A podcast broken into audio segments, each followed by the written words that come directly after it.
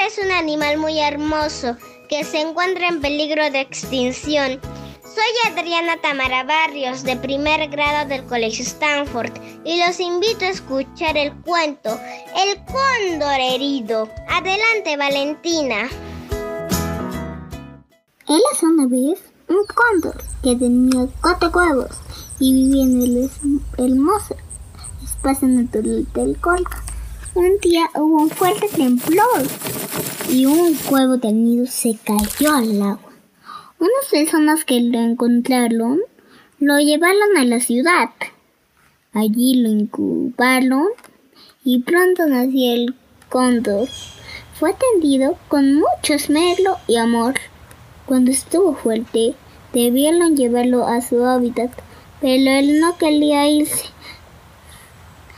Quería estar en la ciudad con quienes lo habían cuidado. El cóndor entendió que debía volver al colga, porque todos pertenecemos a un lugar y debemos estar donde nos corresponde. Felicitaciones Valentina, muy bonito tu cuento. ¿Y cuál es el mensaje que has querido dar a conocer? Que no debemos olvidar y estar siempre orgullosos del lugar del que venimos.